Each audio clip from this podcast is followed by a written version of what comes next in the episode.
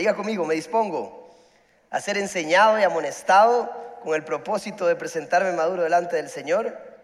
La gracia del Señor abre las puertas y el carácter las mantiene abiertas. Muy bien, vamos a ir a Mateo capítulo 6, vamos a iniciar en Mateo capítulo 6 del versículo 25 al 34. Leo en nueva versión internacional para los que quieren saber. Y dice lo siguiente. Por eso les digo, no se preocupen por su vida, qué comerán o beberán, ni por su cuerpo, cómo se vestirán. ¿No tiene la vida más valor que la comida? ¿Y el cuerpo más que la ropa?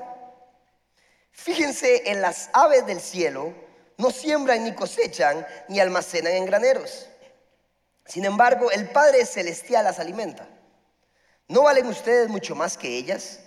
¿Quién de ustedes, por mucho que se preocupe, puede añadir una sola hora al curso de su vida? ¿Y por qué se preocupan por la ropa? Observen cómo crecen los lirios del campo, no trabajan ni hilan. Sin embargo, les digo que ni siquiera Salomón, con todo su esplendor, se vestía como uno de ellos. Ahí los, maridos están aquí con las esposas. Ve, se lo dije, no se preocupe por la ropa. Si así viste Dios a la hierba que hoy está en el campo y mañana es arrojado al horno, ¿no hará mucho más por ustedes? Gente de poca fe, dice. Así que no se preocupen diciendo qué comeremos o qué beberemos o con qué nos vestiremos. Los paganos andan tras todas estas cosas. Pero el Padre Celestial sabe que ustedes las que las necesitan. Más bien, busquen primeramente el reino de Dios y su justicia, y todas estas cosas les serán añadidas. Por lo tanto, diga conmigo, no se angustien. ¿Por qué? Por el mañana, el cual tendrá sus propios afanes. Cada día tiene ya sus problemas. Un texto impresionante, parece sencillo, pero muy, muy profundo demasiado profundo. No sé cuántos vivimos realmente lo que Jesús está hablando acá y vamos a desarrollar el tema de hoy basado en este texto. La enseñanza del día de hoy se llama ¿Y mañana qué? Vamos a ir por un viaje y vamos a llegar al título al final. Pero para nadie es un secreto que estamos en tiempos de incertidumbre. Dicen los expertos que estamos en el peor momento de la historia con respecto a la incertidumbre. Nadie sabe qué va a pasar mañana. Aunque yo creo que siempre ha sido así, pero estamos tiempos donde con toda esta pandemia, a, una decisión de un líder de que se convierta en una guerra de lo que está pasando en Rusia y Ucrania, y estamos desconfiando de nuestros líderes, de la gente que nos gobierna, eh, todos los países están en crisis económica. Parece casi impresionante cómo sube el dólar y, si usted se fija, vamos al supermercado para los que somos jefes de hogar o los que tenemos una casa y los que nos tenemos que mantener y los que tenemos que comprar a los hijos. Y es impresionante, preocupa, ¿sí o no? Y nos preocupa y no sabemos si viene otra pandemia. Los expertos dicen que viene otra crisis, que viene otro virus más adelante. Y todo eso nos afana, como dice el texto. O sea, estamos muy preocupados. La gente está preocupada, ansiosa, estresada, no sabe qué va a pasar mañana, si va a permanecer en su trabajo, y venimos de dos años un poco preocupantes y la gente está insegura. Hasta los cristianos, todos estamos inseguros. No sabemos qué hacer. Y, en parte tienen razón porque así es el mundo. Vemos las noticias y las noticias nos venden lo malo. Además, nos encanta escuchar las noticias malas. Es lo que más vende, la noticia mala. Ay, viste aquello, viste lo otro, y vieron lo que dijeron, y vieron esto, y ay, ¿qué vamos a hacer? Y todo es así. Y pasamos el mundo viviendo así, nuestra mente se codifica para pensar así y para querer oír lo malo y estar acostumbrados a preocuparnos y afanarnos, pues Jesús nos enseña que los discípulos y toda esta gente les pasaba exactamente lo mismo. No es algo de ahora, pasa siempre. Y más ahora el mundo cambia demasiado rápido. No sé si usted es un joven, 30, 40 años, pero si usted es emprendedor, ahora lo que aprendió hace seis meses ya no basta, porque ya no sirve de nada. Aquella maestría que le aumentaban el 40, 50% de su salario, ahora usted tiene una maestría y si acaso es para que lo acepten. Y lo que estudió hace seis meses ya no sirve porque ya se optimizó. Y ahora tiene que ir cada vez más. Y eso causa incertidumbre, causa preocupación, ansiedad. ¿Por qué? Porque tengo que ir cada vez mejor y más y más y el mundo me pide más y más y más. Y si no sé vivir, me descontrolo. El mundo me pide muchas cosas y me descontrolo y, es normal porque todos estamos en esto y todos sabemos que estamos viviendo algo así, ¿sí? Pero Jesús nos manda una forma de vivir. Jesús nos dice, hey, hay otra forma de vivir que yo les presento y les doy armas, por decirlo así. Son armas para que usted pueda vivir con todo lo que viene. Aún para que usted no se preocupe por el mañana, no se afane, no se angustie, sino que yo le doy armas para que usted las active, diga conmigo, activar, activar. Oiga, oiga bien esto, para yo activarlas y poder vivir sea lo que sea que venga. Y eso es lo que vamos a hablar hoy. Porque el problema de los cristianos es que todos tenemos armas, póngame atención, pero nadie las activa o no las usamos o ni siquiera sabemos que existen. Ese es el problema que tenemos. ¿Para qué soy cristiano si no actúo como tal o si no uso lo que Jesús me dio? ¿De qué sirve ser cristiano o sea, solo estaría obteniendo la salvación, que es un súper beneficio. Pero si Jesús vino y dijo, hey, pero es mucho más que una salvación a la hora de que usted muera, sino que hay algo más para que usted viva sin preocuparse, sin estresarse y sin estar ansioso. Tenemos una crisis sin precedentes de ataques de ansiedad. ¿Sabían eso? Los psicólogos no saben dónde meterse ya. Todos los jóvenes están estresados. La gente sufre ataques de pánico sin precedentes. El 80% de la población mundial sufre ataques de pánico. ¿Qué es eso? Sufre ataques de ansiedad. Veo jóvenes cristianos en casona que me dicen, tienen que salir porque están estresados, tienen que salir a respirar. ¿Qué está pasando? ¿Qué nos está vendiendo el mundo? Y yo digo, ¿y somos cristianos y no sabemos cómo vivir? Entonces, la pregunta es, ¿por qué no vivimos así? ¿A dónde están esas armas? Y les voy a poner un ejemplo. Cuando tenía 18, 19 años, no recuerdo, eh, recuerdo que tenía un amigo que estaba medio loco y hacíamos tours por toda la costa, surfeando por todas las playas. Entonces me dice, vamos a ir a hacer aquello, vamos a ir a Rocabruja y vamos a bajar después al sur. Y yo, sí, sí, yo me apunto. Y vamos, y, que todos íbamos como una semana en aquellos tiempos donde uno podía hacer eso y no tenía tanta responsabilidad. Y voy con él ahí en el, camino me dice, mira lo que tengo ahí atrás. Y yo, ¿y qué tiene, qué tiene atrás? No me asustes.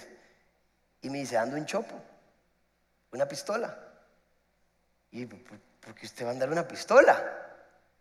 ¿Para qué anda una pistola? Y por si acaso nos asaltan o alguien se nos pone a jugar de vivo, se la sacamos y... Y yo ahora estoy más inseguro ni que fuera usted un de ahí o alguien del ejército israelí que sabe usarla, usted ni siquiera sabe usarla. Y me dice, madre, vea, véala, véala que tú anis. y para el carro. Y yo, ay, Dios mío, ¿qué está pasando acá? Y se baja y entonces saca los maletines, saca la llanta, saca la alfombra, saca una bolsa, la, está desenvolviendo en una manta y saca la pistola y yo, bueno, bueno, guárdela ya. Y otra vez todo aquí. Y cuando íbamos en el, camino, le digo yo, ¿usted no se ha puesto a pensar qué es lo más tonto que usted, que usted ha hecho en su vida? Porque si nos asaltan o nos hacen algo, ¿qué le va a decir usted? Espérese un toque, va, a ver lo que lo va a sacar, espérese, ya, ya va, ya voy a llegar, espérese porque, espérese para que vea. Ya Pedro y Juan nos hicieron así en el cielo, pasen adelante. ¿Para qué tenemos armas? Me sirve el ejemplo, porque ¿para qué tenemos armas si no puedo accesar fácilmente? Si yo no tengo, si yo tengo un arma que está escondida en un cajón y que duro años para llegar a ellas o no puedo accesar a ellas, no la puedo activar. Y las armas se usan para tenerlas en el momento que ocurre. Y pasa exactamente lo mismo con nosotros, con nuestro espíritu. Yo no necesito que el arma del Espíritu se active en la iglesia. O al menos sí, pero no solo ahí. Yo necesito que se active a las 3 de la mañana cuando no puedo dormir y la ansiedad está ahí. Necesito que se active cuando estoy en el hospital. Necesito que se active cuando voy al cementerio. Necesito que se active cuando alguien me grita o está peleando conmigo. Necesito que se active cuando llego a la casa y mi mujer me pide cosas después de haber trabajado ocho horas. Necesito que se active cuando voy manejando y hacen una animalada y yo necesito que se activen esas armas. Necesito que se active cuando venga la crisis, la tormenta, la prueba. Ahí es donde necesito que se active. Porque solo se activa una vez a la semana cuando vengo a la iglesia, que está bien, pero entonces lo convertimos en un accesorio.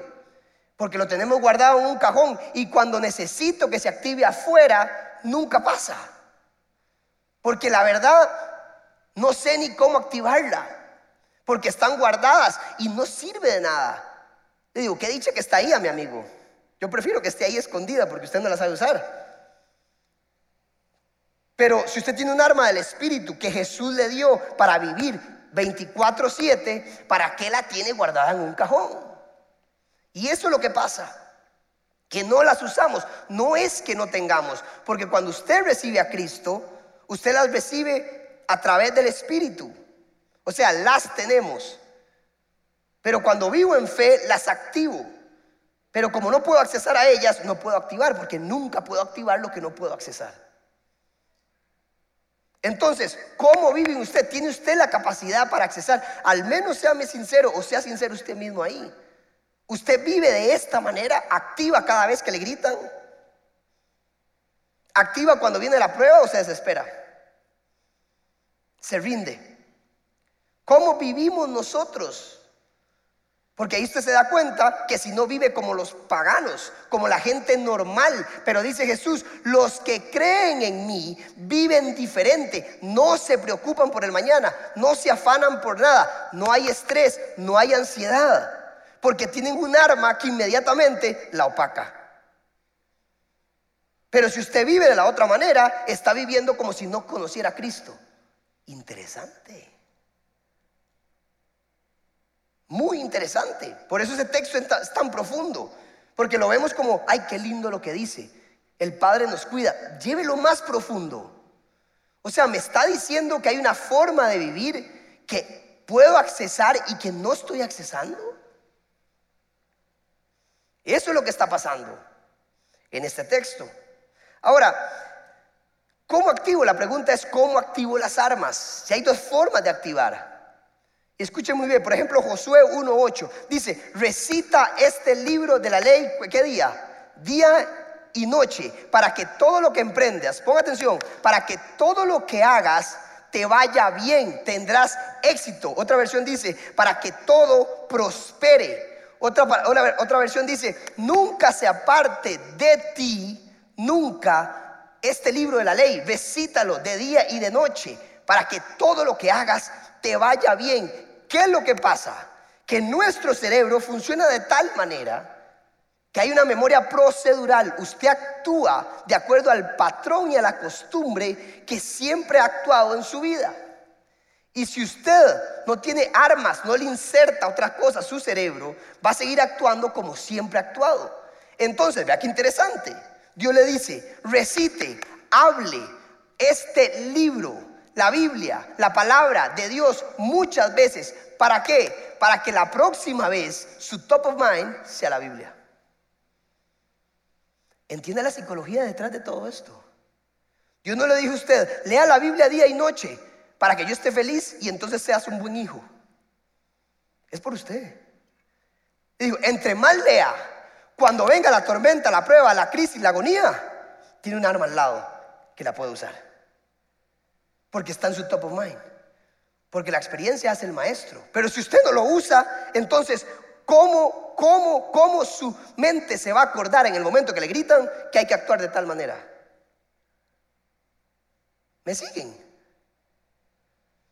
Recita este libro de la ley día y noche, le dijo a Josué, para que todo lo que hagas te vaya bien y progrese y prospere. O sea, tengo que leer como activo leyendo, meditando la palabra. Cristiano que no lee y no medita, no tiene acceso a las armas del Espíritu. Por eso usted actúa como tal. Por eso está estresado, por eso está ansioso y por eso no sabe manejar la situación que está viviendo. No porque Dios no pueda, porque usted no accesa a lo que Él le ofreció. Por ejemplo, lo que dice Efesios 6, 18. ¿Qué dice Efesios 6, 18? Oren en todo tiempo, oren en todo tiempo, oren en todo tiempo, con petición y ruego. No se inquieten por nada, dice. No se desanimen, no se desesperen. Más bien, oren en todo tiempo. ¿Por qué Dios dijo oren y oren y oren?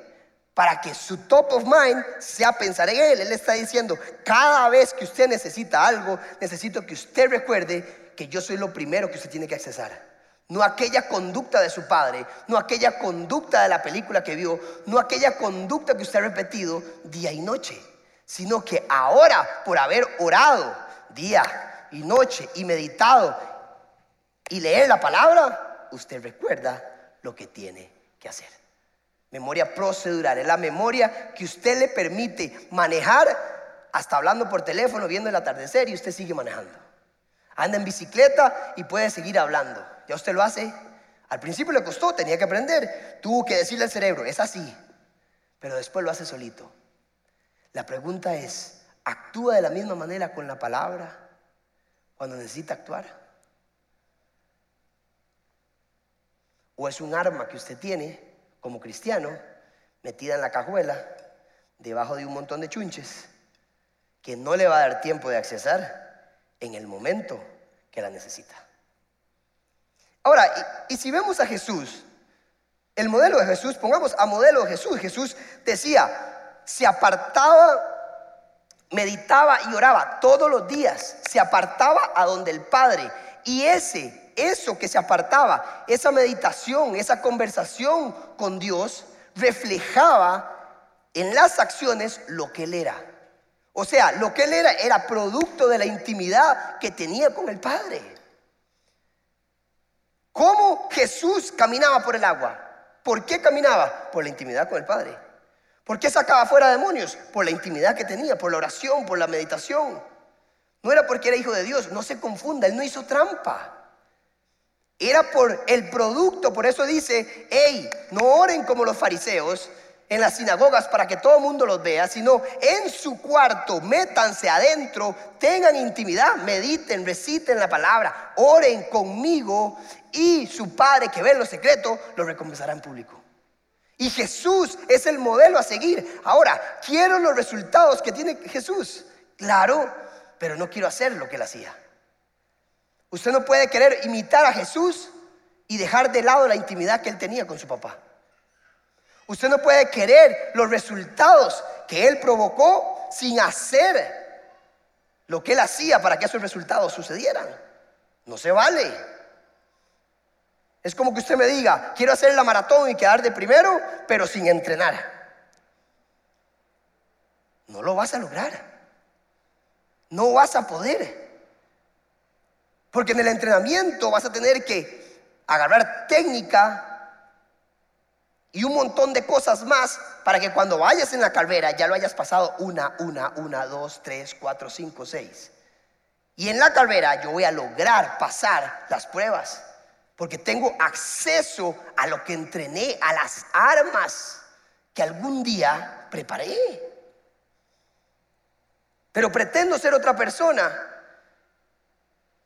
sin hacer aquello. Y no se vale. Por eso Jesús, vean qué interesante, por eso Jesús decía, el reino de los cielos es semejante a, esto. El reino de los cielos opera de esta manera, funciona así. Póngame atención acá. Decía, porque él podía accesar, vivía en el reino de los cielos, viviendo en este reino.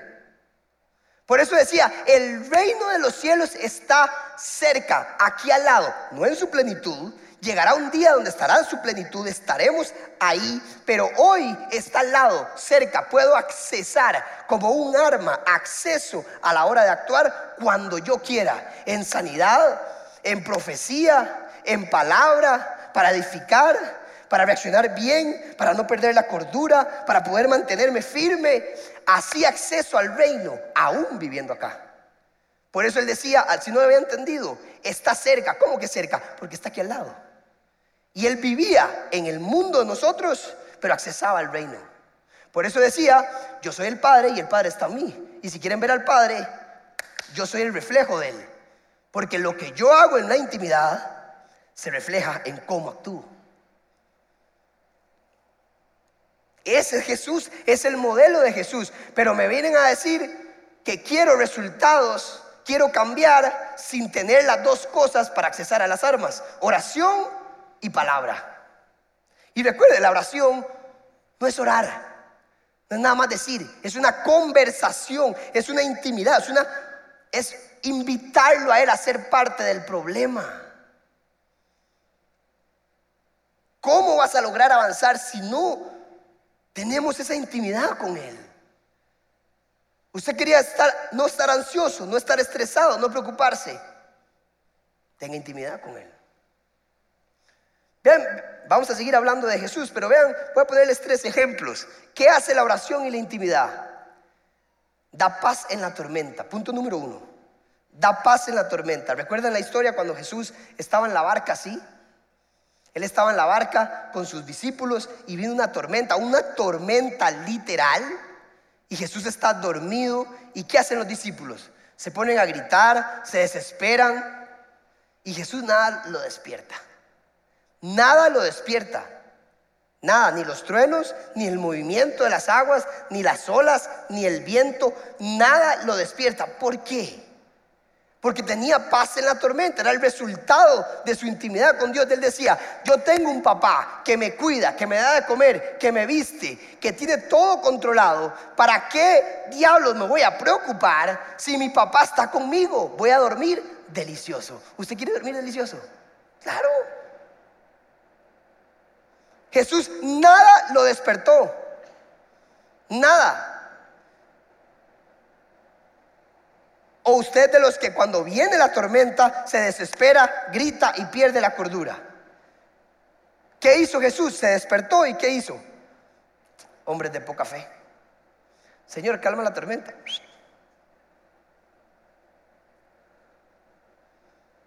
Les está diciendo, pero ¿qué es lo que pasa con ustedes? No confían. Hasta yo estoy ahí en la barca y ustedes no confían. No tienen paz en la tormenta. Por eso Pablo entendió lo mismo que habló Jesús y les dijo, hey, Filipenses 4:6, no se inquieten por nada. No, solo oren, dice. Y Filipenses 4:7 ¿qué dice? Y la paz de Dios, y la paz de Dios que sobrepasa todo entendimiento, nadie la va a entender, no tiene sentido esa paz. A pesar de lo que está sucediendo en su vida, hay una paz que sobrepasa todo entendimiento, que guarda sus pensamientos en Cristo Jesús. Por eso Jesús tenía paz, pero los discípulos no.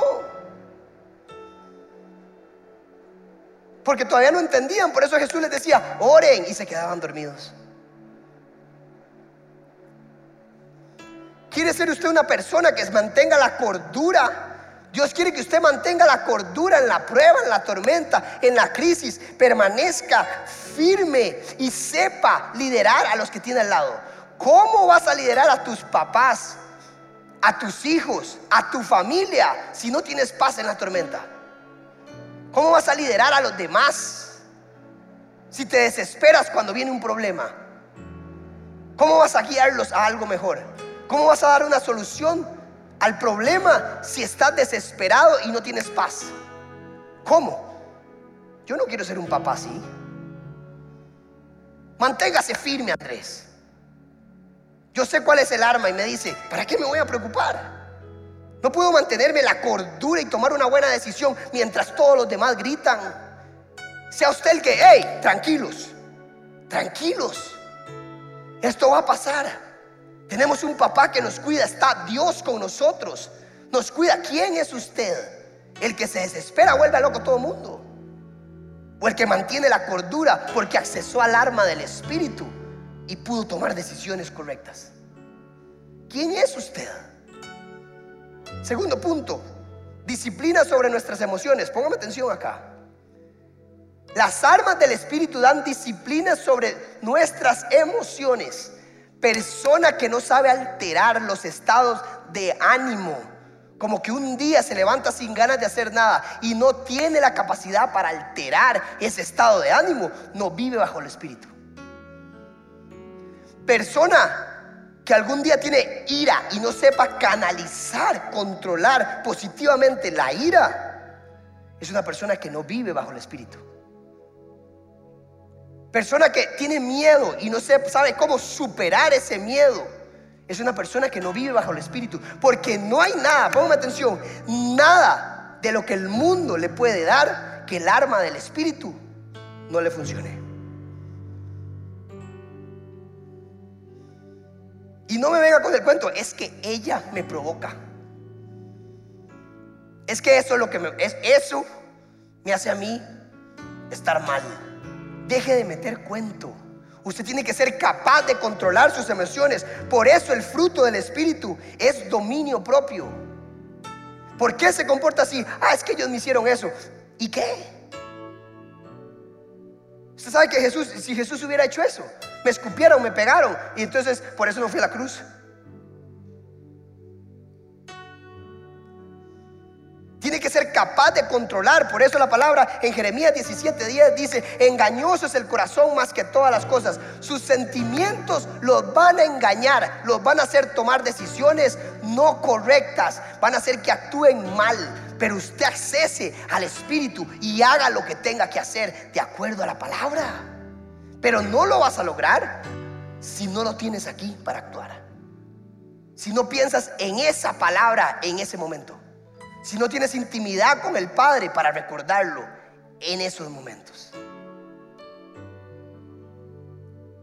No actúe de acuerdo a sus emociones. Tiene que ser capaz de controlarlas. Eso es sabiduría. Ahora, tercer punto, ¿qué le va a ofrecer a los demás?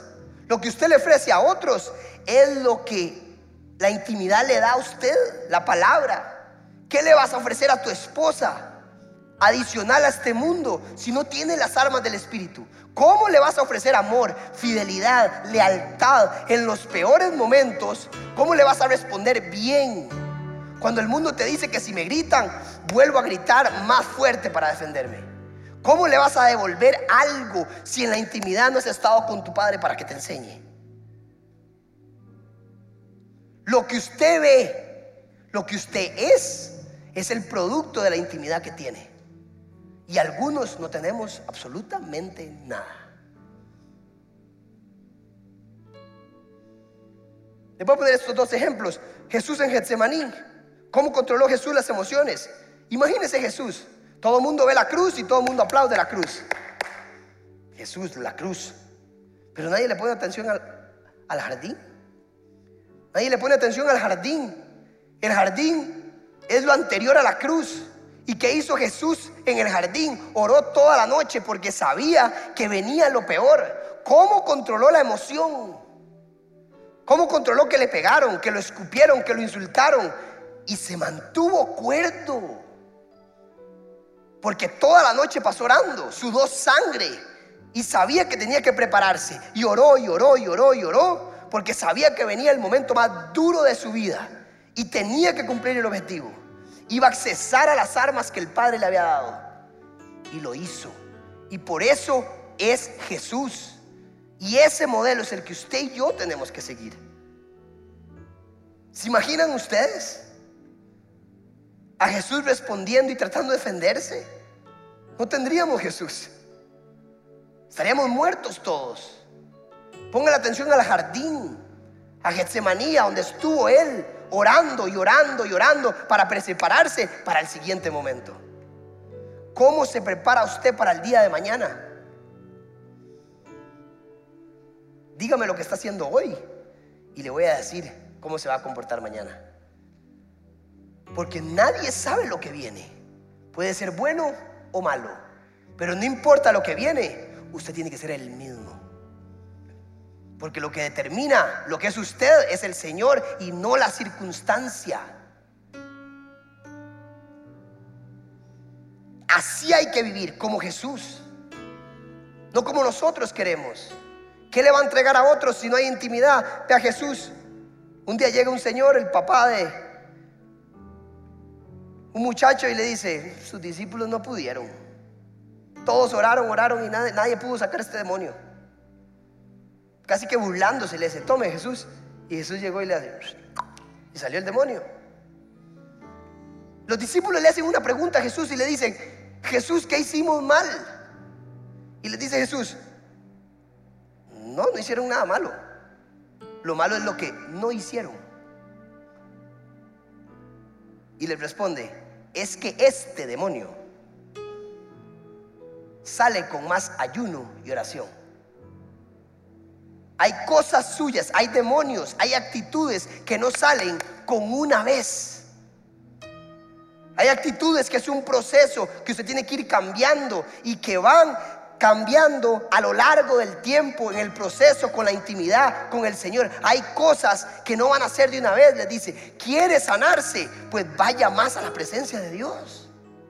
Conozca más su palabra, ore más en todo tiempo, no se preocupe, ore más, que eso que tiene lo va a cambiar. Porque hay cosas que con una oración no sale. Y usted lo sabe y yo también. Hay cosas que yo he cambiado así. Y hay cosas que he luchado toda mi vida.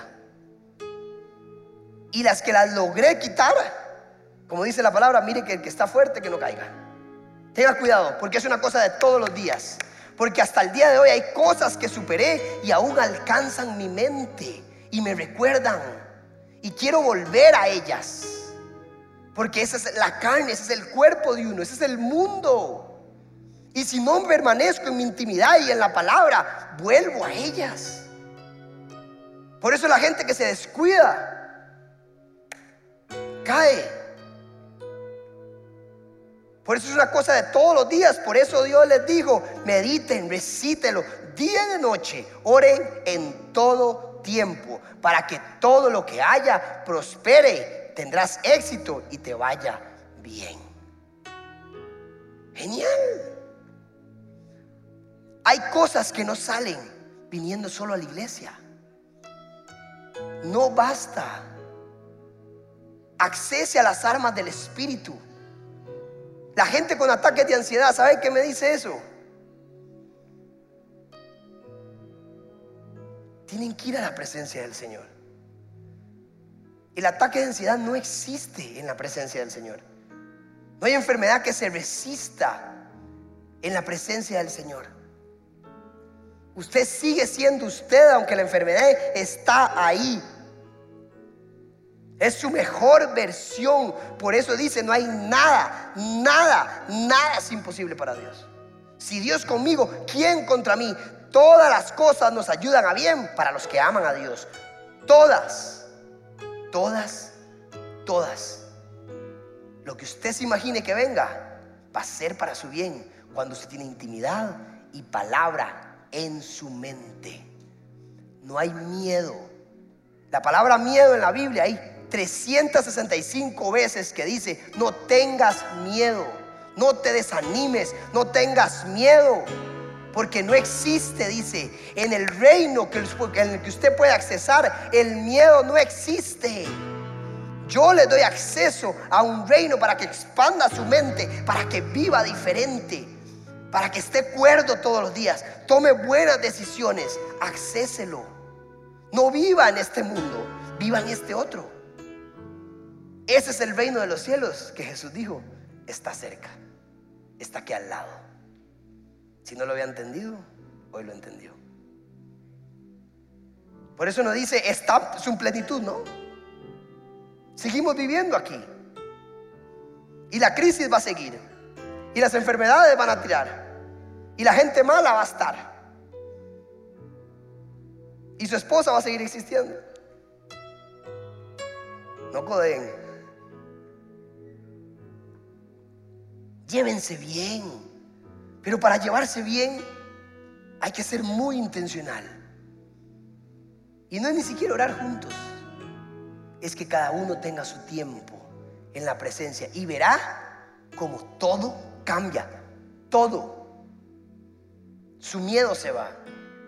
Primera Reyes 19 del 1 al 5. Con esto voy cerrando.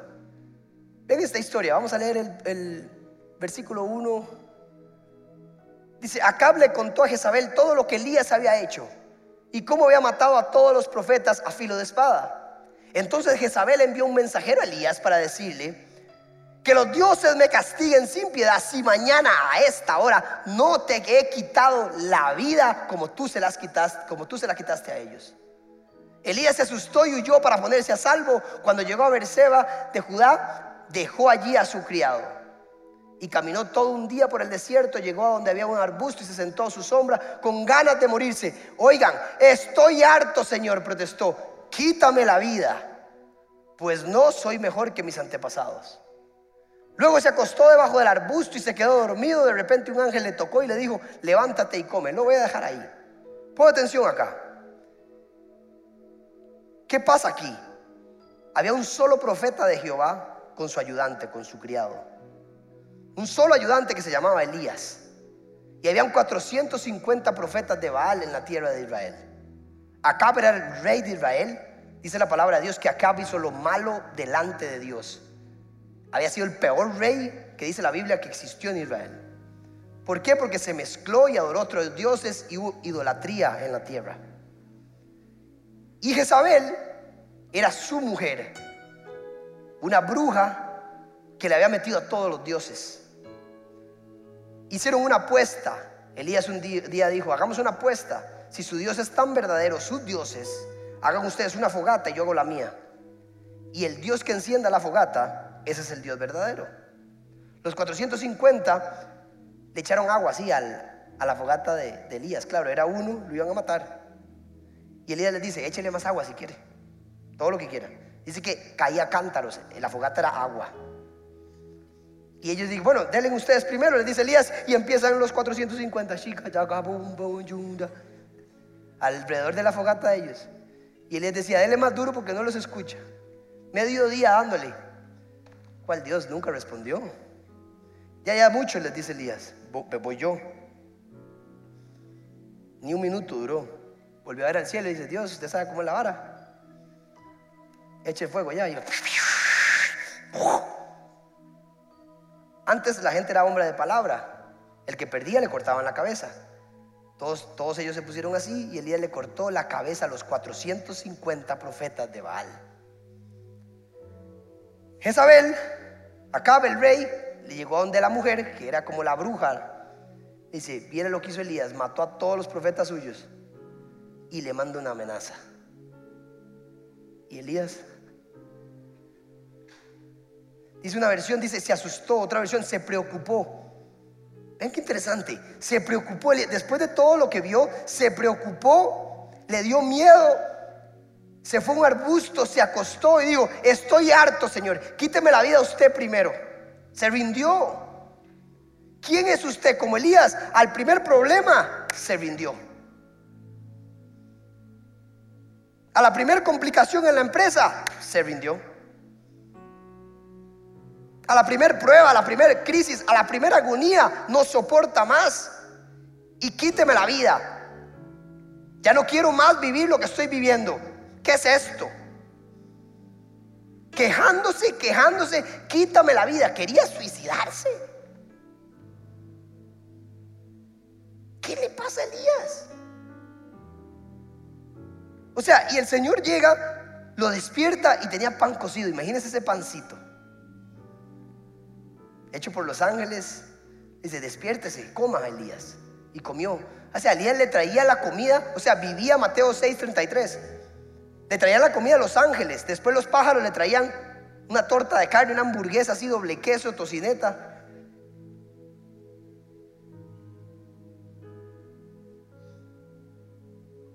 Y Elías vivía eso. Y estaba preocupado. A pesar de ver lo que no muchos vieron.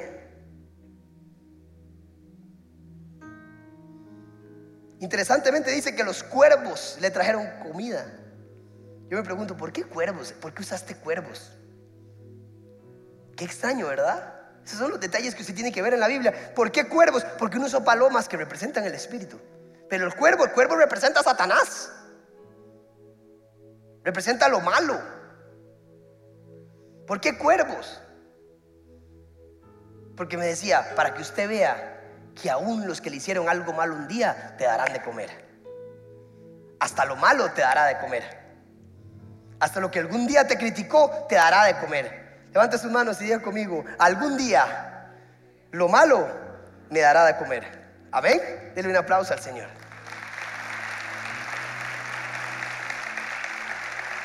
Hasta Dios usa lo malo para traerle a usted lo que usted necesita. Y Elías se preocupó. Pero vean lo más interesante, en la historia sigue y lo llevó y le dijo, vas a ir a una cueva, al monte Oreb, dice, el monte de Dios. Y lo metió ahí porque le dijo, me voy a presentar ante ti. ¿Por qué se había preocupado y enfocado en el miedo que 40 días después llegó a la cueva y no se había dado cuenta que lo que le había dicho la mujer era mentira? Porque le dijo, que me castiguen los dioses, que mañana mismo usted está muerto. Y habían pasado 40 días y seguía preocupado. Usted sigue preocupado por aquello y no se da cuenta que está vivo todavía. Usted sigue quejándose de aquello y no se da cuenta que sigue caminando. Y que ese miedo que le metieron, la situación, es mentira, le dice el Señor.